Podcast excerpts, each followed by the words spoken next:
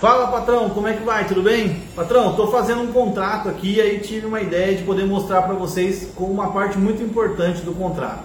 Vou arrastar aqui a, a, a câmera aqui para minha tela. Então isso aqui é a minha tela, né? Eu uso uma, uma tela grande aqui que facilita bem a gente mostrar os projetos aqui para os nossos clientes. Então isso aqui é um contratinho normal, né? Um, um gabinetinho de banheiro que a gente fechou aqui. Então um ponto importante que a gente coloca aqui, que é importante vocês darem uma olhada aqui, ó. Prazo de entrega.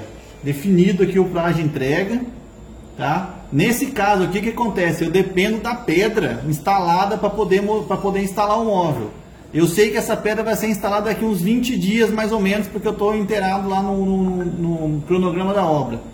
Coloquei aqui que eu dependo da, da, instalação da pedra, que eu preciso de 15 dias depois para poder instalar os nossos móveis lá. Então eu vou lá fazer a medição da pedra e depois vou lá instalar o móvel.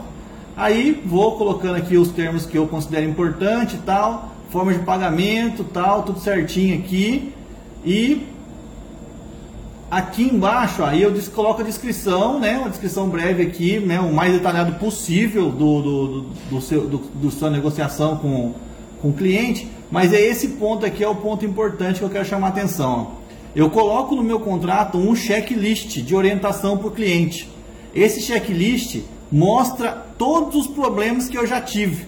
Então, é, a questão de instalação elétrica, né, do que o que eu me responsabilizo com relação à questão elétrica ou não, se eu faço instalação de te televisão, suporte de antena, né, é uma outra coisa importante aqui que é feita o agendamento, que eu peço para o meu cliente fazer o agendamento na administração do condomínio, para que na hora que eu vá lá entregar um móvel não tem concorrência na hora do, do, do de subir no elevador coloca aqui que a última demão da pintura é importante que seja feita depois que toda a obra seja feita, não só a parte dos móveis, inclusive a parte dos móveis, né? Para manter o acabamento mais perfeito, no caso de a gente passar aquelas massinhas no contorno lá e tal para fazer o rejunte lá.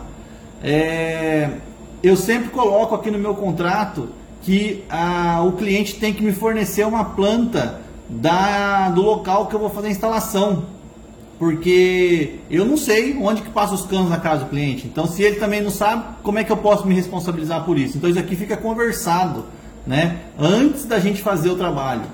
É... E se caso acontecer esse trabalho, fica bem escrito aqui, ó, que quem tem que contratar a pessoa é o cliente. Por que, que eu coloco isso aqui?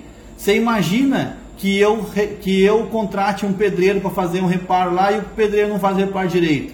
Aí, além de eu ter que pagar o reparo, ainda vou ter que me, me responsabilizar pelo, pelo trabalho do pedreiro. Então, é, são algumas coisas que eu, que eu acho importante. E isso aqui, quando eu vou assinar o contrato com o meu cliente, é, isso aqui, quando eu vou assinar o contrato com o meu cliente, eu falo tudo isso aqui junto com ele, antes de assinar, durante a assinatura do contrato, eu, eu leio o contrato junto com o cliente, eu aproveito o momento do contrato para explicar tudo é, como que a gente trabalha, o que, que a gente precisa de deixar pronto lá pra gente, né?